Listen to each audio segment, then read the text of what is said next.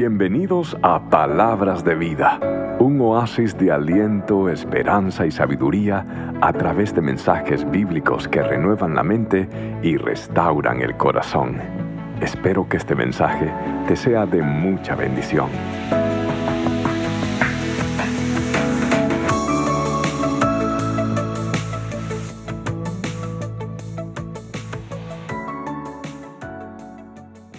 Un pueblo de Australia es conocido como el pueblo de los mancos, porque había muchas personas que le faltaban por lo menos una mano. Y vino un reportero y quiso averiguar que por qué había tantas personas con esta situación. Entonces él se fue e iba en un bote y cuando iba en el bote de pronto salta un cocodrilo y arranca el brazo de uno de la tripulación. El hombre asustado sale corriendo y pide que por favor los paramédicos atiendan a esta persona doliente. Cuando llega ya, él quiere entrevistar a todo el mundo preguntando acerca de los cocodrilos, de las aguas que estaban infestadas con estos animales. Y todo el mundo le dijo, ¿sabe qué? Nosotros no queremos hablar de los cocodrilos.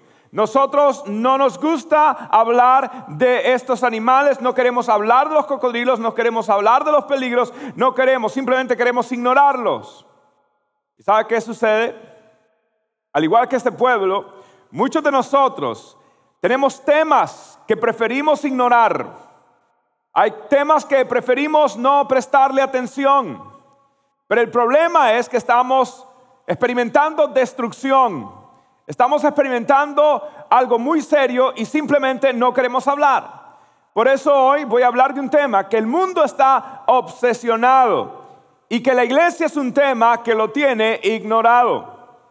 Yo creo que es importante poder hablar, porque yo quiero que hoy usted pueda ver la sexualidad como Dios la ve.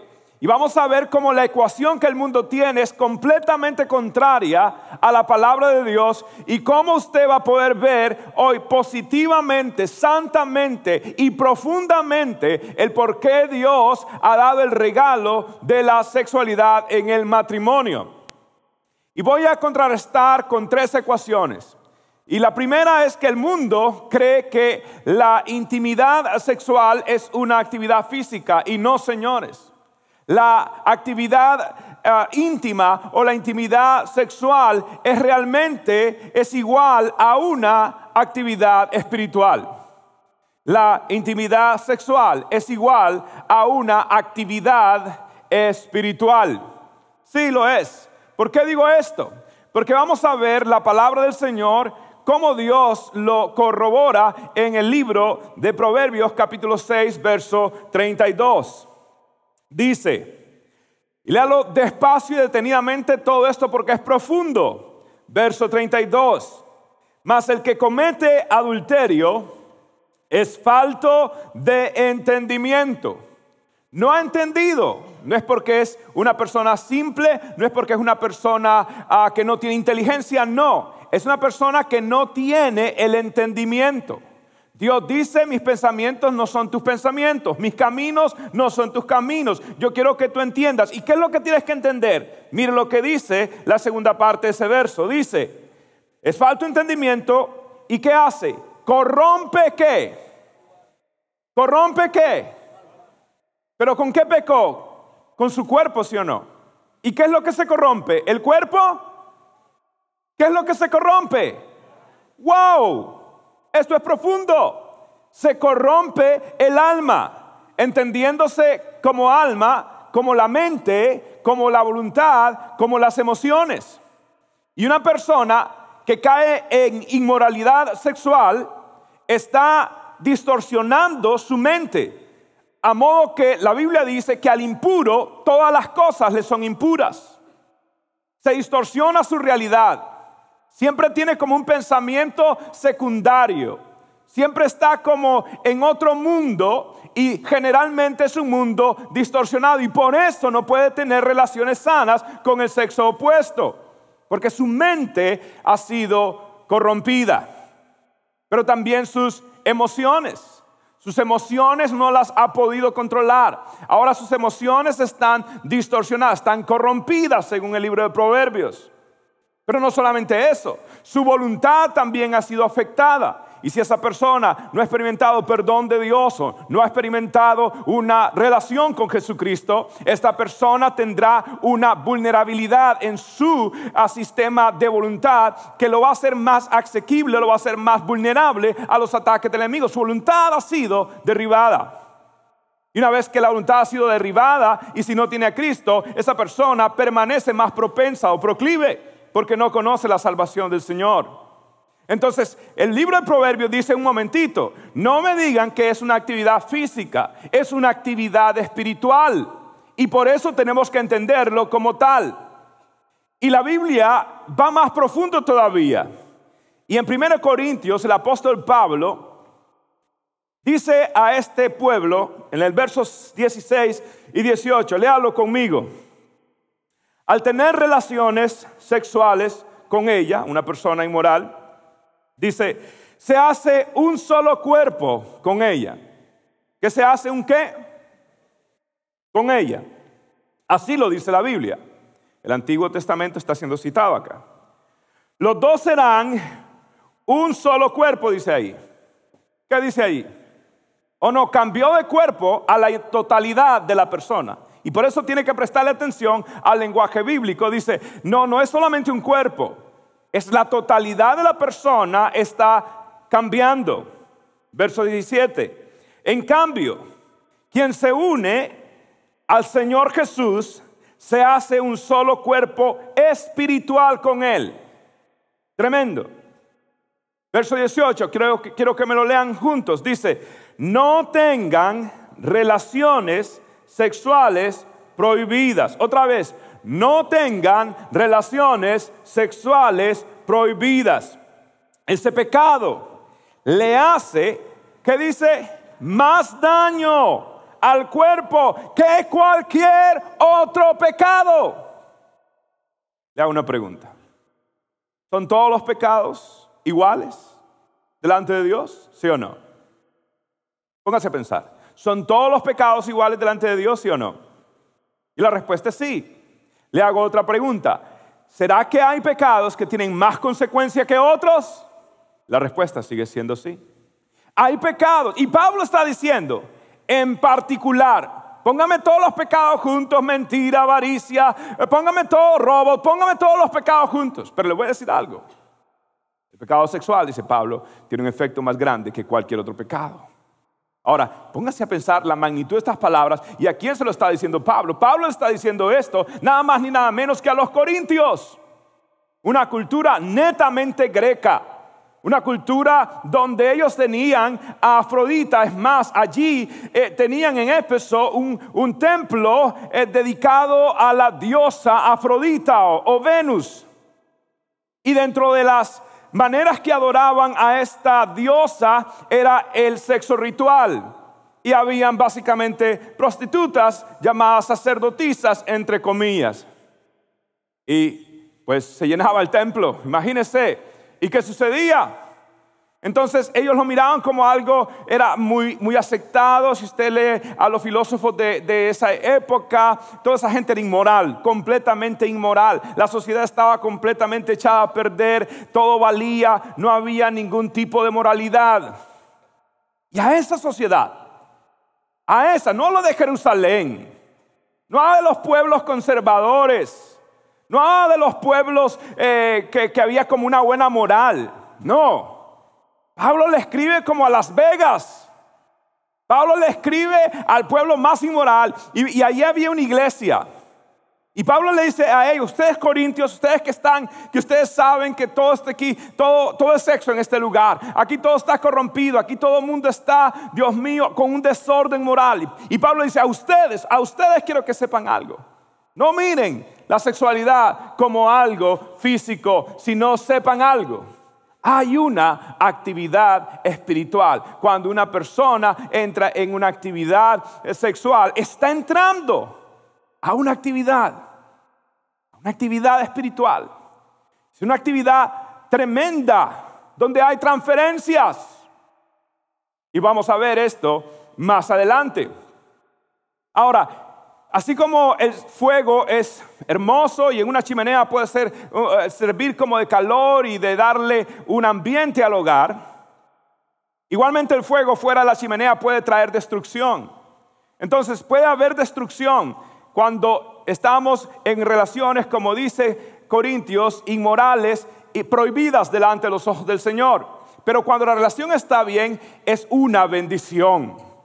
Quiero que sepa que yo no sé qué religión se inventó, que la, que la sexualidad es algo sucio, es algo feo. No, la sexualidad fue invento de Dios y Dios dice que todo lo que él hizo fue bueno y bueno en gran manera. Así que la sexualidad es una bendición de Dios y los casados dicen,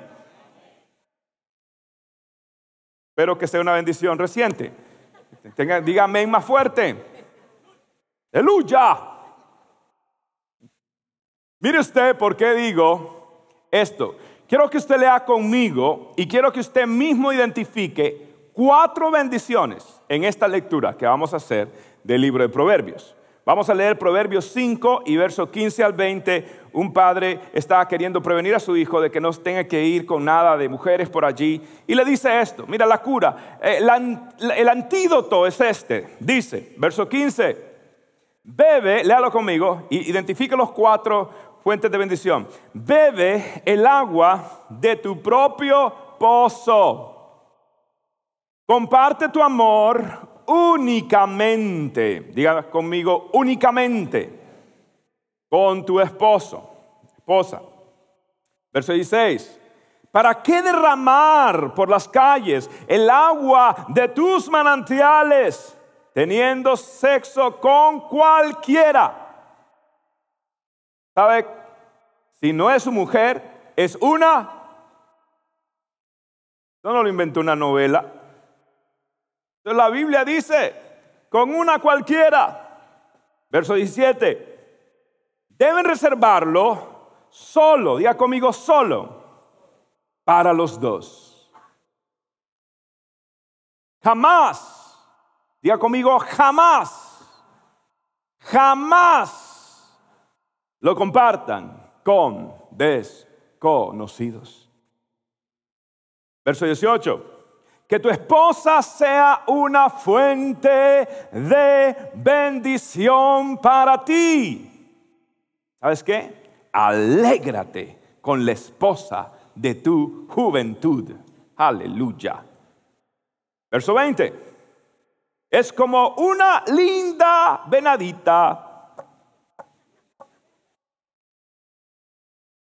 borreguita saltando por ahí. Como una linda venadita, dile si está acá, dile mi venadita. Deja, deja, como que si hay que, como que si está insistiendo y no dice, ah, ok, por fin me dejo, venga pues, que su amor y sus caricias te hagan siempre feliz. Padre, gracias que hoy vine a la iglesia, porque necesitaba un mensaje así. Ok, ¿cuáles son las cuatro bendiciones que usted detectó allí? Una es la satisfacción. Dice, bebe agua. Tiene sed, bebe agua. Entonces, la primera bendición de la sexualidad en el matrimonio exclusivo es la satisfacción. Luego dice que tu esposa te es una fuente de bendición. Lo dice claramente, es una fuente de bendición. En segundo lugar, dice que ella es una fuente de alegría. Alégrate con la mujer de tu juventud, es una fuente de alegría.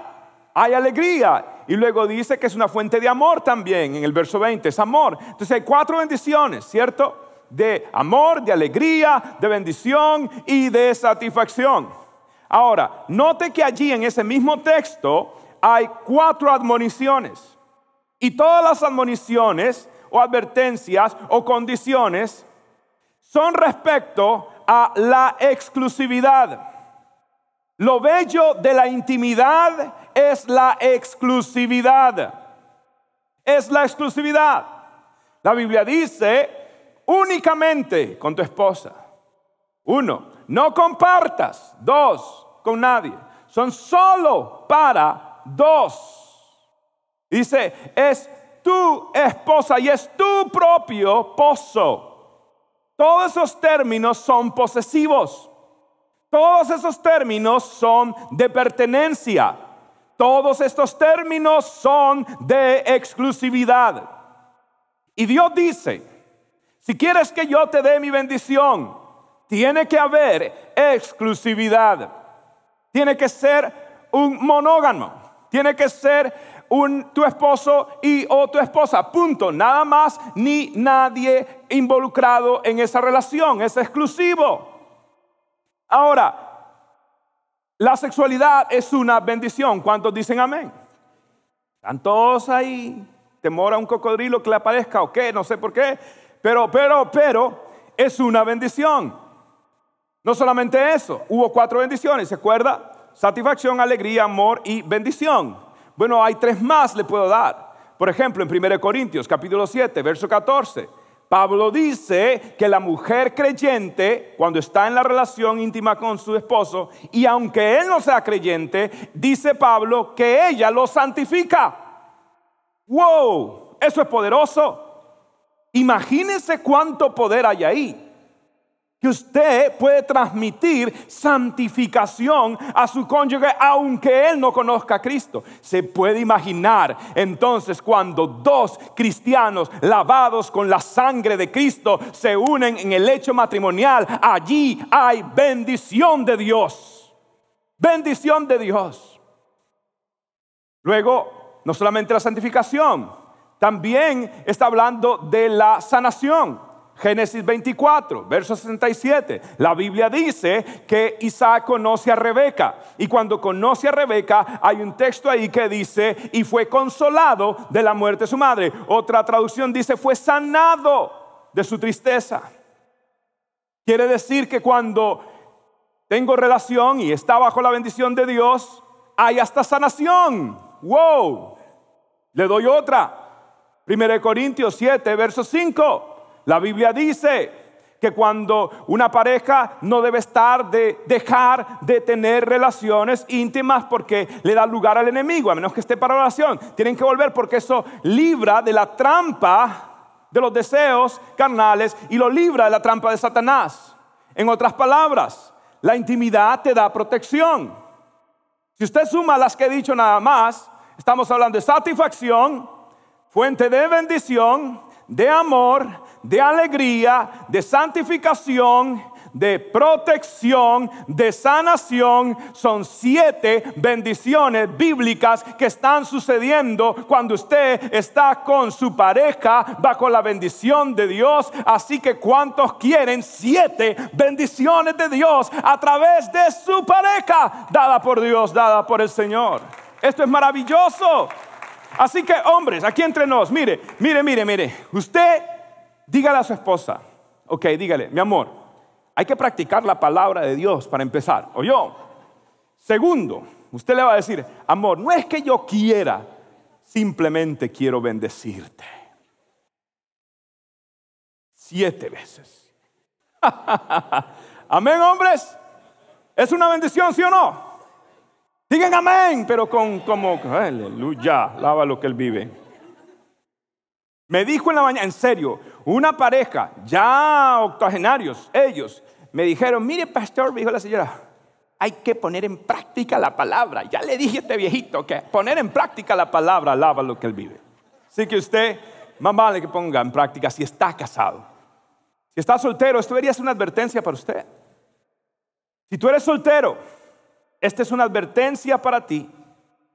Cuidado, porque si tú te expones a esto, tú estás abriendo las puertas espirituales para que se transfiera sobre ti maldiciones porque no está bajo el orden de Dios en el matrimonio. Si en el matrimonio se transfieren bendiciones, ¿qué tú sabes? Toda la actividad espiritual demoníaca que ha operado por cuatro generaciones en esa persona. Entonces no abras la puerta para que ninguna de esas maldiciones entren a tu vida. Al contrario, lo que sea cuando estás en el cónyuge, con tu cónyuge casado bajo la bendición de Dios, lo que transfieras es bendiciones. Soltero, déjame decirte algo, vale la pena guardarse para Dios. Yo no sé cómo, es la gracia de Dios, Él me sostuvo, llegué virgen al matrimonio, no por mi mérito, por la gracia de Dios Y déjame decirte algo, vale la pena guardarse para Dios. Y si alguien te dice, si me amas, demuéstrenlo, es una mentira del mismo infierno, guárdate para Dios, Dios te va a honrar y Dios va a bendecir tu vida por haber esperado en Él. Y si eres soltero de nuevo, pues de ahora en adelante, borrón y cuenta nueva, de aquí en adelante voy a honrar el nombre de Jesús y verá usted la bendición de Dios en toda área de su vida. Amén.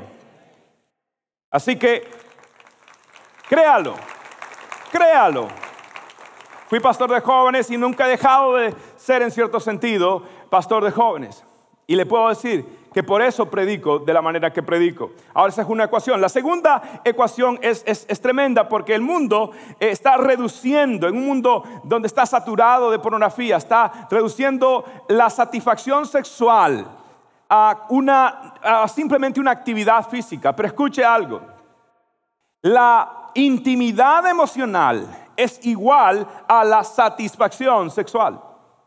Es la intimidad, y esto es importante, sobre todo los hombres, que no entienden esto a veces. La intimidad emocional, emocional, es igual a la satisfacción sexual. Ahora, ¿por qué digo esto? En la Biblia, Dios escribió un libro que describe todo lo que es la relación o el coito. Y en el capítulo 4 de Cantares hay un libro que los solteros no deben de leer. Okay, no me haga devocionales en el libro de Cantares si está soltero. Ok, agarre Apocalipsis o Levítico, los enucos, usted agarre otra cosa, pero no me agarre el libro de Cantares. Pero si va a luna de miel o si quiere otra vez a Dios mío, reencender esa llama, lea el libro de Cantar. El capítulo 4 es caliente, ¿ok? En el capítulo 5, el muchacho y la muchacha dicen cómo estuvo la cosa, ¿ok? Entonces les voy a leer a usted cómo estuvo la cosa. Y hace un tiempo atrás había mencionado de esto y quiero volverlo a mencionar porque creo que es importante. Entonces el capítulo 5 es en cierto sentido la manera que ella lo describe, lo que sucedió. Cantares 5, verso 16. Dice, tal es mi amado, tal es mi amigo, tal es mi amante, mi amado, y tal es mi amigo. ¿Qué está diciendo ella? Que él es un buen amante. ¿Por qué? Porque él es un buen. Mm, él es qué? Un buen amante, porque él es un buen qué? Un buen amigo. Y las mujeres entienden esto, pero los hombres nos cuesta entender esto. Lo que está diciendo, el combustible de la intimidad es, es, es precisamente esa intimidad emocional. El combustible de la satisfacción sexual es la intimidad. Y mientras la amistad sea más fuerte, será y se disfrutará mucho más esto otro. Eh, eh, porque usted se casó realmente o debió haberse casado con su amigo, con su amiga. Usted no se casaría con un extraño. Pongámosle, ¿cuántos de ustedes son solteros? ¿Cuántos están solteros? Mujer soltera, levante la mano si hay una mujer soltera. Hombre soltero, levante la mano si hay un hombre soltero. Quédense la mano levantadas y mire alrededor. No vaya a ser que Dios le conteste su oración hoy. Ok. Mire, esto es importante. Imagínese usted, mujer soltera, que uno de estos chicos de la iglesia resulta que es compañero suyo en la escuela, lo que sea que usted esté aprendiendo. Y ese día se sentó, primera vez que usted lo ve, y se sienta a la par suya. Y solo la mira, usted lo mira, y el hombre de pronto de la nada se tira al piso, saca un anillo y le dice, ¿te quieres casar conmigo? ¿Usted qué le diría? No, por favor, 911, camisa de fuerza. Aquí hay un loco de mente, ¿ok? Por favor, llámenlo. Ok. Digamos que segunda vez que lo ve, lo vio en la escuela y ahora lo ve en, y, lo invita a tomar un café en Starbucks. Y como ya invirtió en usted 5 dólares, el hombre dice, voy a ahora aprovechar que me debe algo, tenga cuidado de aceptar cosas. Y se tira al suelo, le abre el cajoncito y le dice, ¿te quieres casar conmigo? ¿Cuántos dirían que sí? ¿Por qué? ¿Por qué no le dice que sí? Porque él es un qué? Un extraño. O que digamos que él se sentó a la par suya y que luego eh, fue le invitó a Starbucks y luego le dice, hey, quisiera conocer tu familia y de pronto en la tercera cita, la tercera vez, él va, conoce a la familia, saluda a su papá, a su mamá y luego se tira en medio de la sala con un anillo y le dice, te propongo matrimonio, ¿te casarías conmigo? ¿Usted qué le diría? Lo primero que usted haría es mirar bien cuántos quilates es que corte de diamante. Bueno, no. Usted, ¿por qué? Porque es un extranjero, es un, es un extraño, quiero decir. Es alguien que yo no conozco. Mire, cuando, cuando yo conocí a mi esposa, realmente eh, éramos, servíamos al Señor juntos y salíamos y servíamos juntos. Nos llevó casi una amistad de tres años. Tres años, amigos, conociéndonos. Oh, ella cometió un error.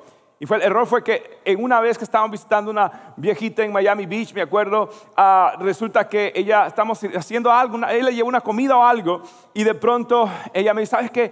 Que en los tiempos de antes la manera que se cortejeaban era con la nariz. En vez, no se daban besos, sino que se, se así se, se tocaban la nariz con la nariz.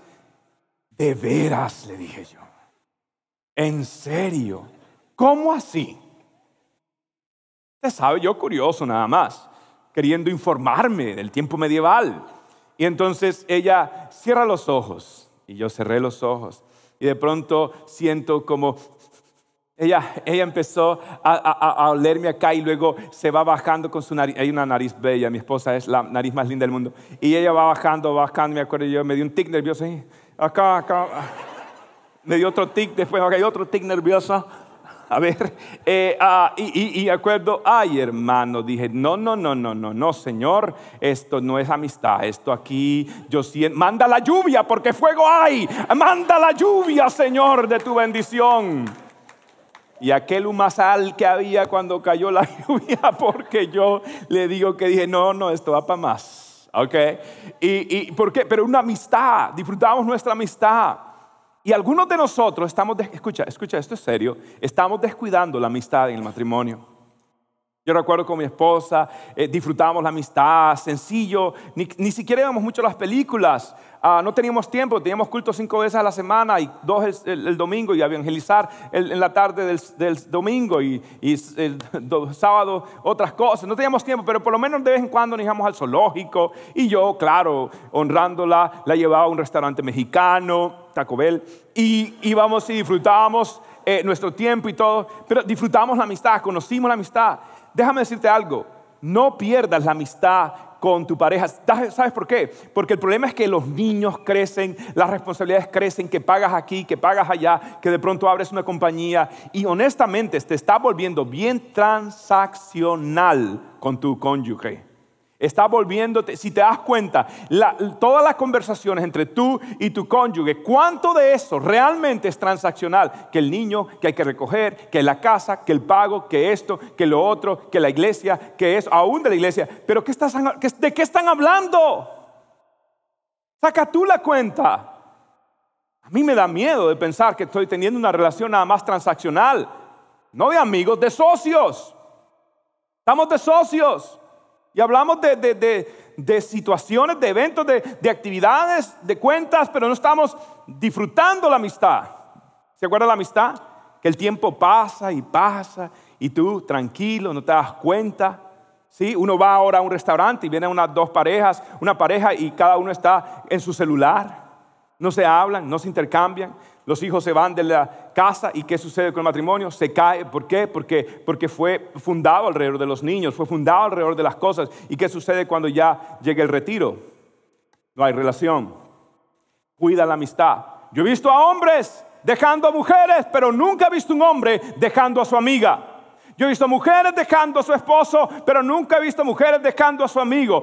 Déjame decirte, si eres soltero, cásate con tu amiga. Y si estás casado, tú deberías de cuidar la intimidad en tu casa y cuidar la amistad. La Biblia dice, por ejemplo, en el libro de Proverbios, que la mujer que no es tu esposa, el libro de Proverbios le llama la mujer ajena o la mujer extraña.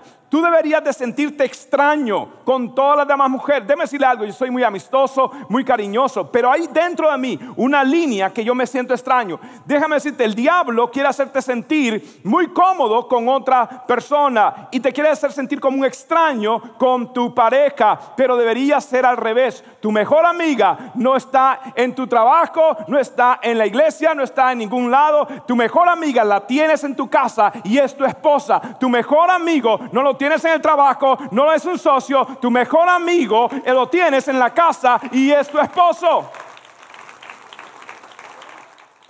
Y esto es una gran verdad. Mujeres, presten atención. Les voy a decir algo a los hombres. Verdaderamente los hombres no tenemos muchos buenos, íntimos y verdaderamente amigos de confianza. Mujer, tú sabes que tú quizás seas la única amiga verdadera que tiene tu esposo? ¿Qué estás haciendo con ese privilegio y responsabilidad? Y viceversa. Pero en el hombre sobre todo, por su manera aislada, el hombre es una isla a veces. Y tiene relaciones, pero son superficiales, son diferentes los hombres, ¿sí o no?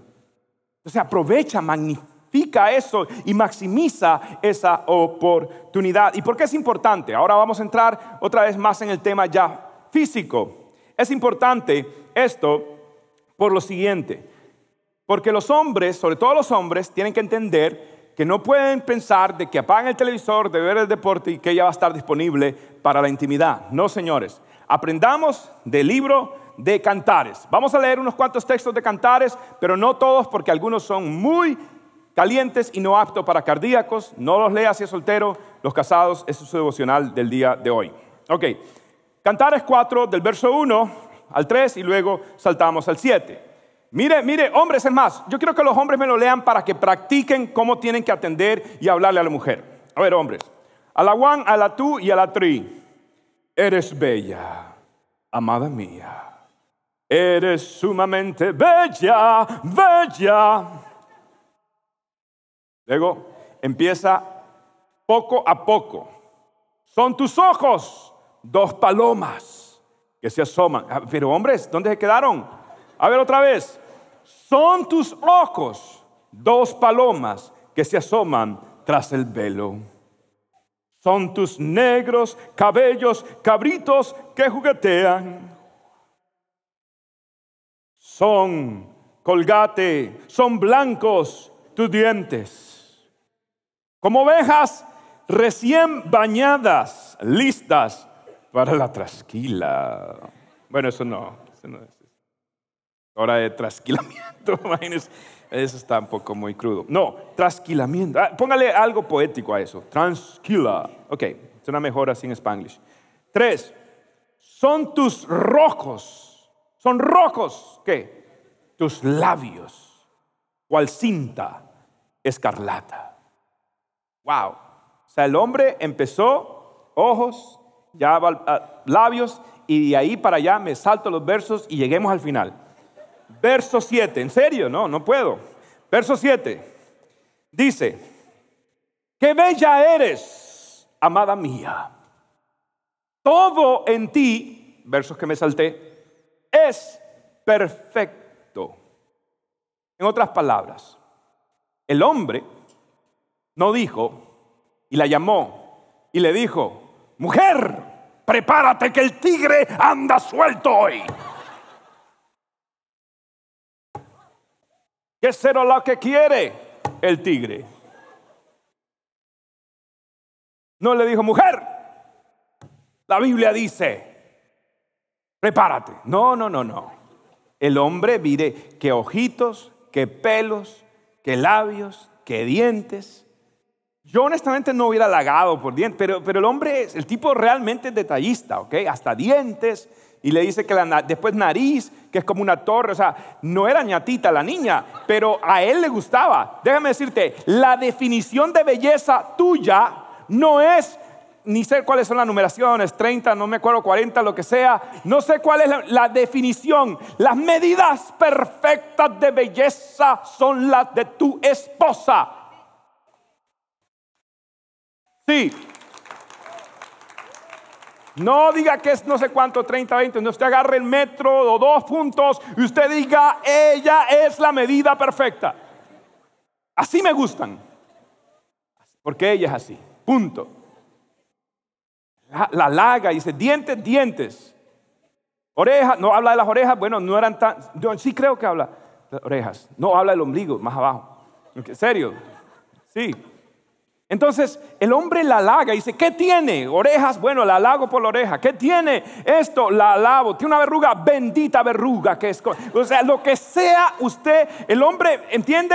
Él no va al trasquilamiento así por ir. El hombre antes de llevarla al trasquiladero, el hombre dice, mire, hombre, esto es importante. ¿Sabe por qué? Porque es importante. Porque a mí, ustedes se ríen, pero a mí me vienen las consejerías. Y muchas mujeres se sienten casi que usadas se sienten casi que, eh, empty, vacías por dentro, porque su esposo ya perdieron esa delicadeza, perdieron esos detalles, perdieron eso salomónico que la Biblia da de admonición. ¿Por qué? Porque han perdido, han perdido esto. Y la Biblia dice, no, yo quiero que usted la trate. Miren, ustedes han leído la historia de la liebre y la tortuga. ¿Algunos de ustedes saben la, historia de la liebre y la tortuga? Que una vez que quien ganaba la carrera, la tortuga lenta y la liebre se echaba fresco, corría, se burlaba de ella y al fin algo pasó y la tortuga fue que ganó.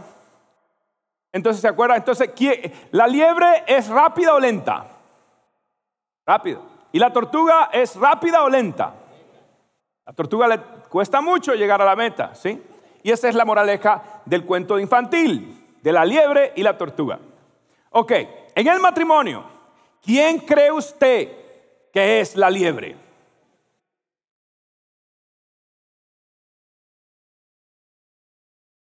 ¿Quién cree que le cuesta llegar a la meta? A la tortuga. ¿Quién será la tortuga entonces? No estoy hablando de inteligencia, estoy hablando de metas. Trasquiladoras metas. El hombre es la tortuga, no, el hombre es la liebre y la mujer es la tortuga. ¿Y por qué esto es importante? Porque la Biblia, como sabe Dios esto, dice, usted liebrecita que quiere ir así rápido corriendo, yo quiero que usted me le diga que los dientes, que los ojos, que el pelo, que me tome detalle y esto y lo otro. Yo lo conozco a usted, entonces usted tiene que servir a su pareja. Y si no me cree, mire lo que la ley instituyó en el libro de Deuteronomio, capítulo 24, verso 5. Esto es increíble, esto le debería cambiar a usted su vida. Verso 5. Dice a un hombre recién casado, no se le debe reclutar para el ejército, ni se le debe asignar alguna otra cosa, otra responsabilidad oficial. Debe estar libre para pasar un año en su casa haciéndose feliz a sí mismo. A ver, déjeme leerlo otra vez. Dice, para que su esposa lo mantenga feliz a él. La ley judía al pueblo de Israel, Dios sabio, conociendo las liebres que tenía, dijo, ah, este me lo amarro. No es para usted, mi hijo. No es para que usted, porque usted es liebre y usted llega rápido, no. Es para que usted detenidamente diga, no se trata de mí, es una manera de servir a mi pareja. Voy a buscar, no, mi felicidad. Y en cuanto a la intimidad, la felicidad que se logra no es la que se, la que se obtiene, sino la que se entrega, la que se da. En otras palabras, no puedo ser egoísta. En otras palabras, no puedo pensar en mí. En otras palabras, mi prioridad es mi pareja. Amén, hombres. No, esperaba mucha confirmación de ustedes, yo lo sabía. Pero esto es importante. Mujeres, esto es un, eh, este es un buen tema para hablar, para que los hombres lo oigan, mujeres. Vamos a hablar de los diezmos y ofrendas porque este tema no está muy bueno. Cambiemos. Vamos a hablar de... ¿Sigo con este tema o cambiamos a hablar de diezmos y ofrenda? Ahora sí, ¿verdad? Pero no dicen amén cuando hago las preguntas por pena. Amén, doble amén, dicen hermano ahí. Ahora, esto es importante y por eso esta sección quiero que los hombres presten atención, porque el asesino número uno de la intimidad es la inmoralidad. Y voy a decir esto, sobre todo en esta época saturada con tantas cosas. una de las armas que el enemigo está usando hoy, sobre todo en los hombres, para destruir la intimidad es la inmoralidad. ¿Y cuál inmoralidad? La pornografía. Pornografía es un asesino del alma y sobre todo de la unidad matrimonial.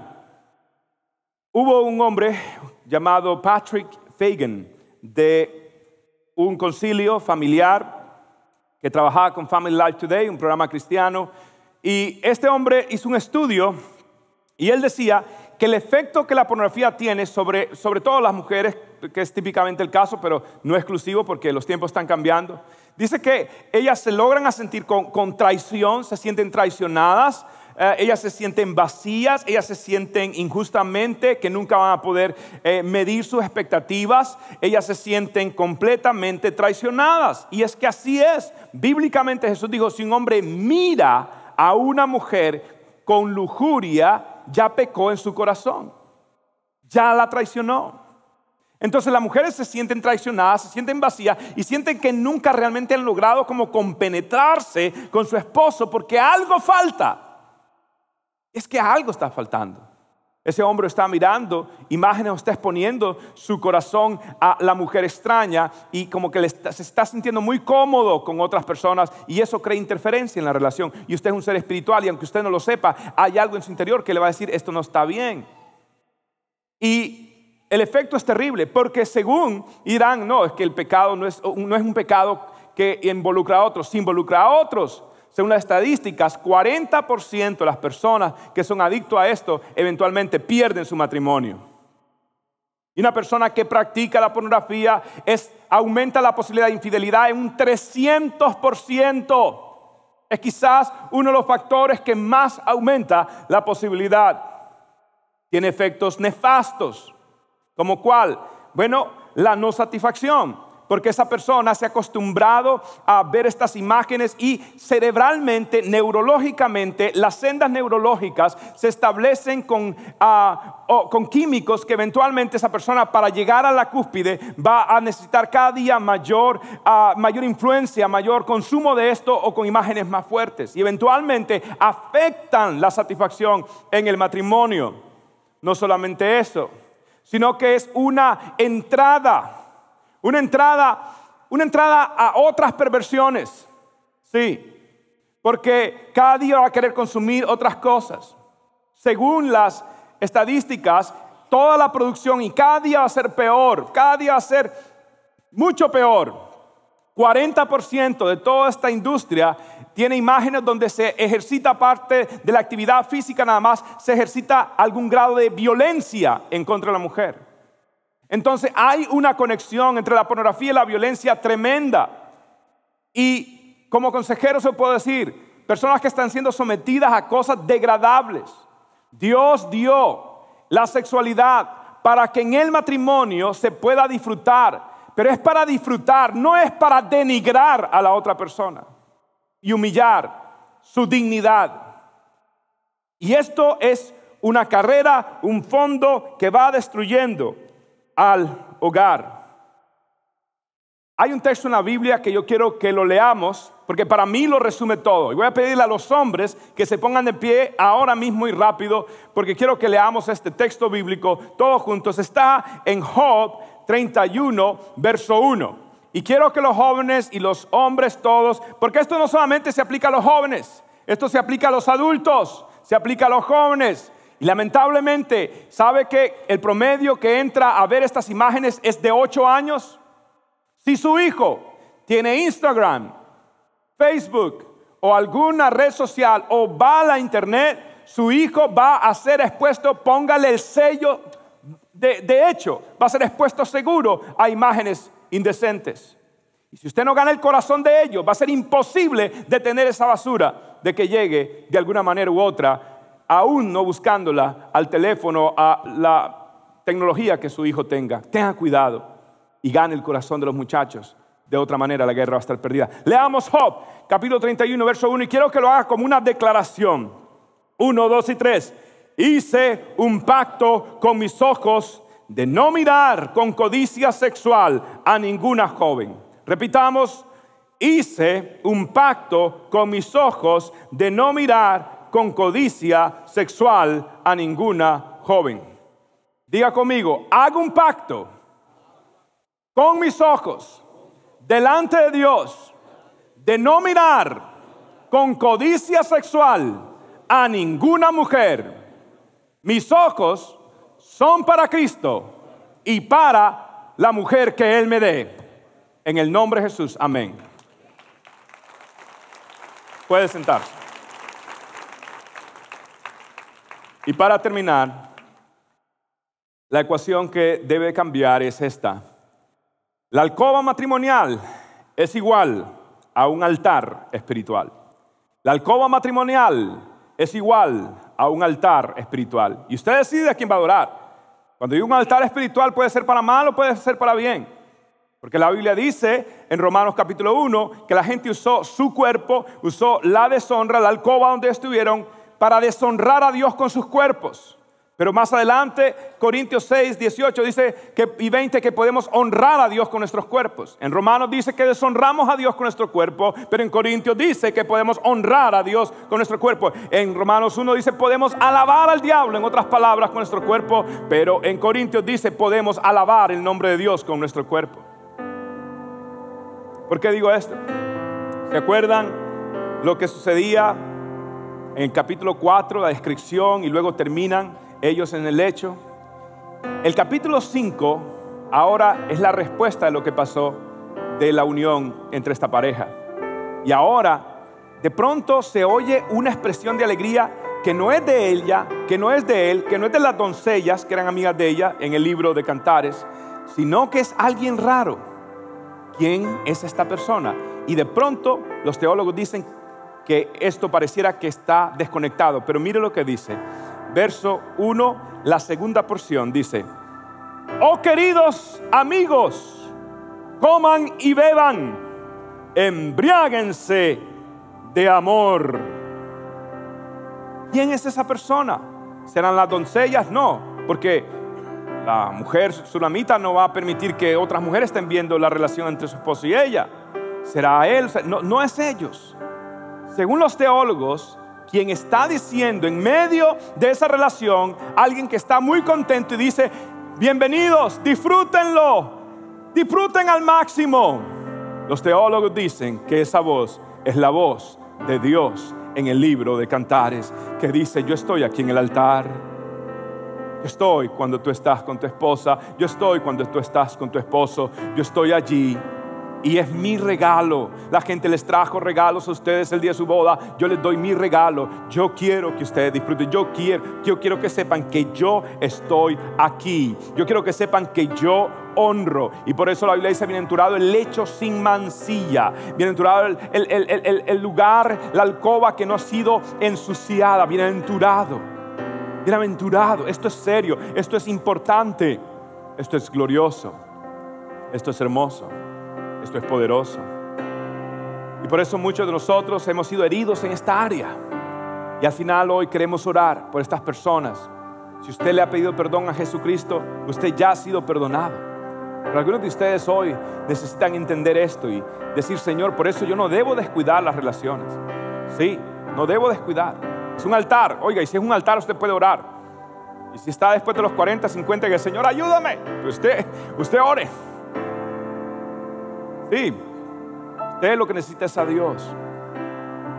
Hay un texto y con esto quiero terminar y les voy a pedir que se pongan de pie para leer este texto maravilloso está escrito en el libro de Eclesiastés capítulo 7, verso 8. Dice así, Léalo conmigo. Más vale un buen final que un buen principio. Más vale un buen final que un buen principio. ¿Qué tiene que ver esto? Bueno, en muchas formas se puede eh, ver, de hecho la connotación allí es negocios y demás, pero se puede aplicar al matrimonio también. Más vale terminar bien que haber comenzado bien.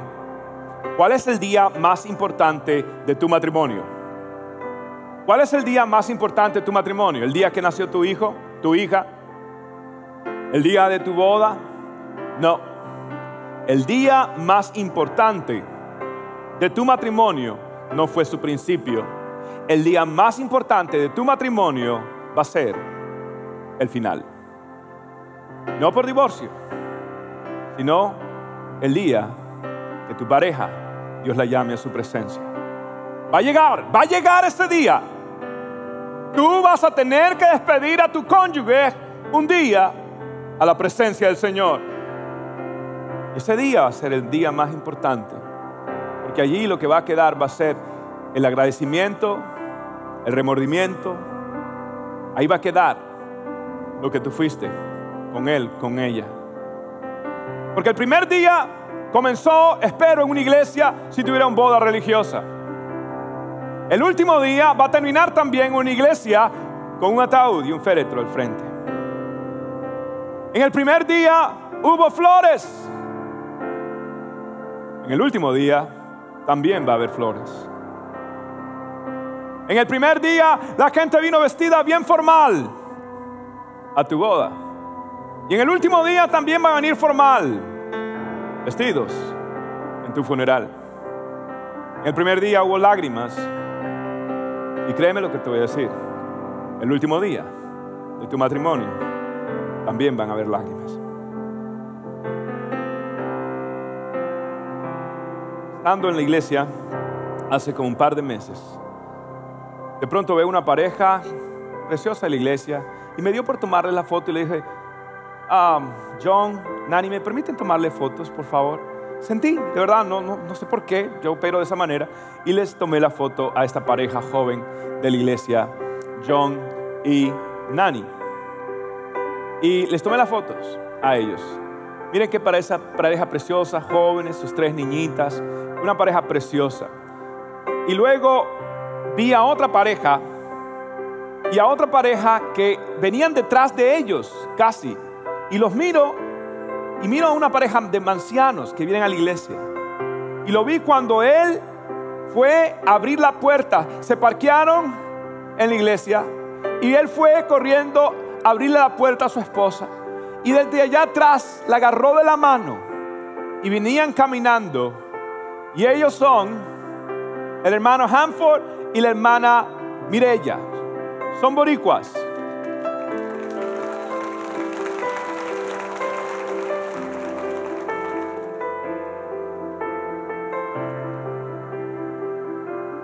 Y tienen 55 años de casados.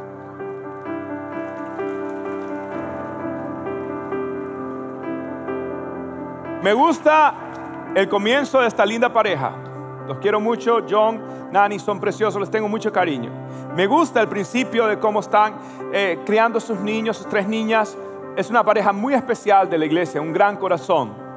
Me gusta la restauración, que cuando ellos llegaron a la iglesia más o menos sabían que tenían sus luchas y ahora están restaurados. Dele gracias a Dios por todo lo que Dios ha hecho a través del lugar donde Dios lo ha puesto como una iglesia. Porque allí Dios ha hecho cosas grandes y, y ellos son unos hijos de esta casa que Dios los ha ido formando. Y esto es bueno. Es bueno un buen principio, te voy a decir algo, pero es mejor un buen final. Aquí está mi querido Hanford, un New Yorkican. Y aquí está mi querida Mirella. Mayra, no, eh, no, me, no, me, no, hay que confundirle. Usted es boricua neoyorquino, ¿cierto? Eh, dominicano. Dominicano. Dominicano, ok, perfecto. Dominicano, plátano New puro. York Dominican. New York Nimic, algo así, New York, Dominican New Yorkinian, ok. ¿Y usted es también neoyorquina? No, yo soy puertorriqueña. De pura cepa. De pura cepa. Eso. Ok, por favor. Ok. Do- y que yo sepa, la combinación dominican con boricuan es interesante. Porque son candela.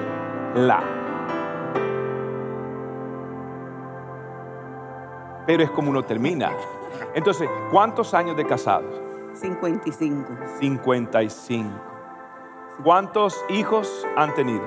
Seis. Seis. Uno está en la presencia del Señor. Seis. Ok. Ah, ¿Cuántos nietos tienen? Ocho y dos bisnietos y uno que viene. Dos bisnietos y gloria a Dios, la generación continúa. Sí, sí. Ah, y yo me imagino que este dominicano es un pan de Dios. Sí. Y yo imagino que él, él, eh, uy, nunca le dio problemas, él, él, oh, pero, pero usted decía, es un ángel, me casé con un ángel, el hombre es, Ajá, un ángel. exacto, dice él, ¿y usted por qué está callada, doña? Bueno, ayuda, yo hablo inglés Ajá. y ella habla español. Y Entonces, entonces así se comunicaban y usted Ah, decía, no sé. no comprendo. se pasa el tiempo tratando de averiguar lo que yo dije.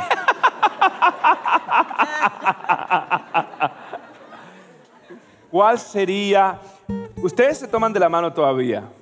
Sí. ¿Por qué? ¿Por qué? Porque me puedo caer. Yo pensé que iba a decir otra cosa, doña.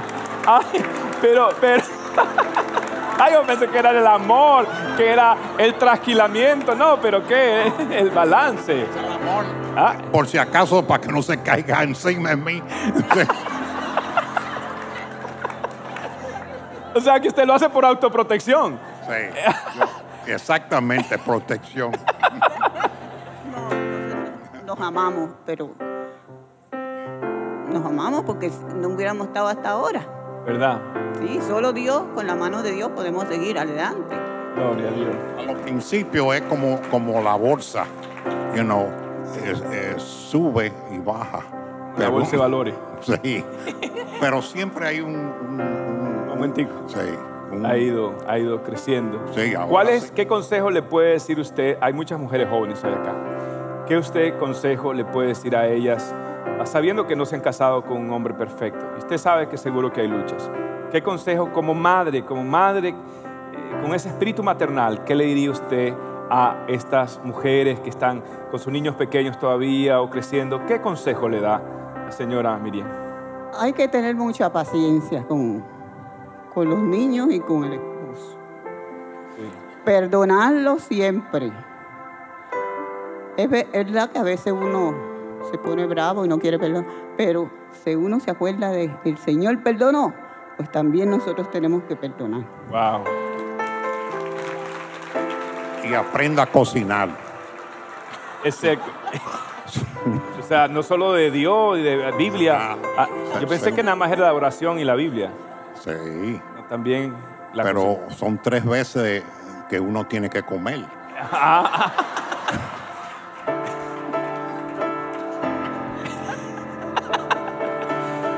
No ha sido fácil, señora, ¿verdad que no? Este hombre, No, Ella cocina great.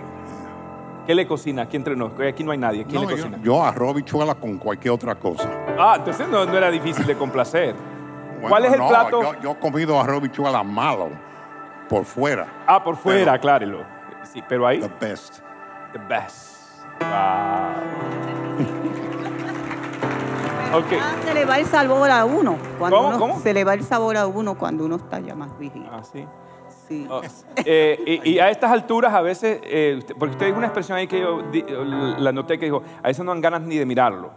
Todavía le da, a veces, ya- o él ya, no, no, no, él siempre se porta bien ahora, ya no, no es tan testarudo. No, bueno, desde que, desde que está oyendo más la palabra, él está cambiando. Aleluya, aleluya. Oh, Y, y- y déjeme decirle que ha sido usted con la palabra de Dios. la palabra de Y Dios. yo, oh my God, yo he salido corriendo, pero él ha cambiado. Hay veces que se me pone un poquito fuerte, pero yo le busco la palabra, entonces. Y las habichuelas también. Y a los la bichuela, ya ahora comemos más afuera que. Ok. Ahora, ¿ustedes ven algo en esta pareja? Escúcheme esto, esto es muy importante. Si usted no aprende a reírse como ellos, si usted no aprende, ¿usted cree que ellos están eh, como extraños? ¿Usted, usted puede notar que ellos verdaderamente son amigos? ¿Usted puede notar que ellos se ríen? ¿Usted puede notar que ellos no se toman en serio a sí mismos? ¿Usted cree que ella está resentida, herida con él, que no quiere ni ver más? ¿Usted cree que también él está tan herido por todo lo que ella pudo haber dicho y que ya no quiere saber de ella. No, se han perdonado. Déjeme decirle algo. Es bueno un buen principio, pero es mejor un buen final. Y en esta noche, en esta noche, la razón que mi querido hermano Humphrey y Miriam han podido lograr y han podido llegar, la razón por que mis queridos John y Nani han podido restaurar su matrimonio y crecer, es porque ellos en un momento determinado hicieron a Jesucristo el centro de sus vidas. Y si en esta noche tú dices, pastor, lo que yo necesito es tener a Jesús en mi corazón. Yo voy a hacer una oración. Allí donde estás, tú la repites, la dice de corazón. Di estas palabras con fe, creyendo audiblemente, Señor Jesús, quiero que seas el centro de mi vida. Quiero que seas mi Dios y mi Señor. Te pido perdón por mis pecados. Te pido perdón por mis errores.